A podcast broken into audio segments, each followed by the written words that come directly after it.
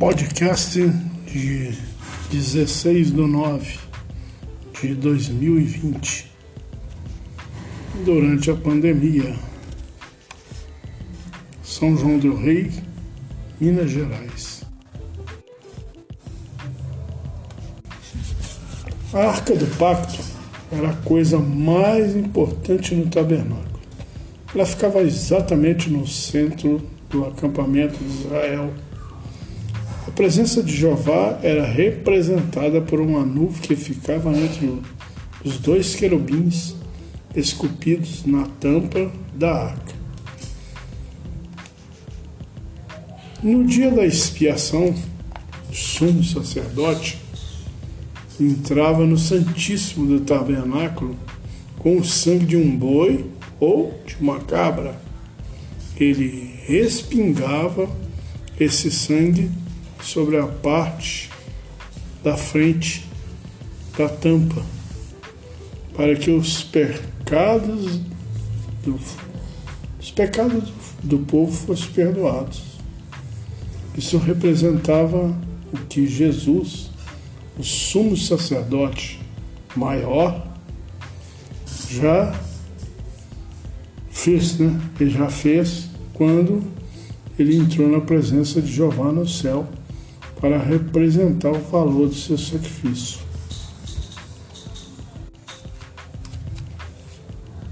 Em 1 de João, capítulo 1, versículo 8 e 9, lá diz em 1 de João, capítulo 1, 8 e 9, se fazemos a declaração, não temos pecado, estamos enganado, enganando a nós mesmos e a verdade não está em nós.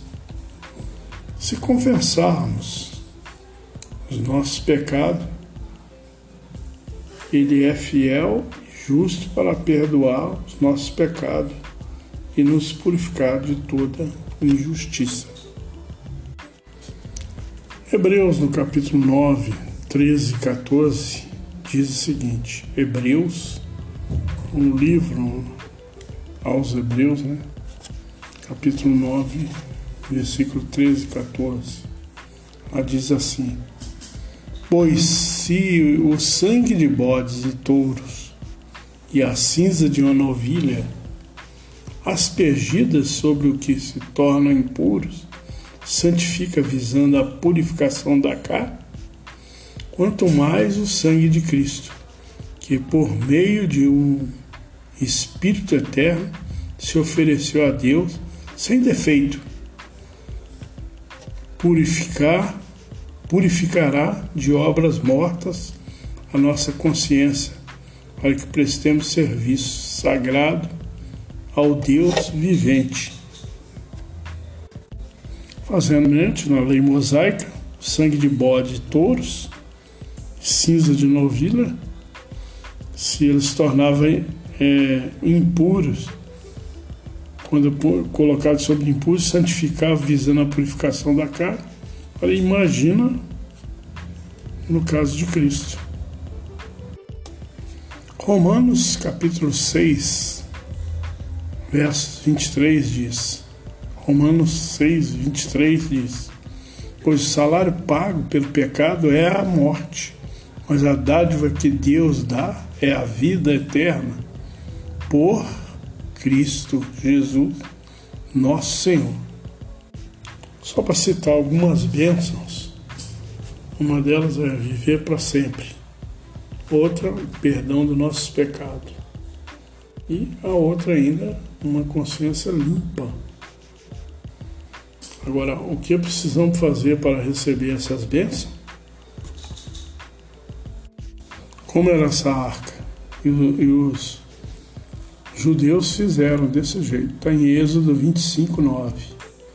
Vocês devem fazer o tabernáculo e todos seus móveis e utensílios, seguindo exatamente o modelo que lhes mostrarei.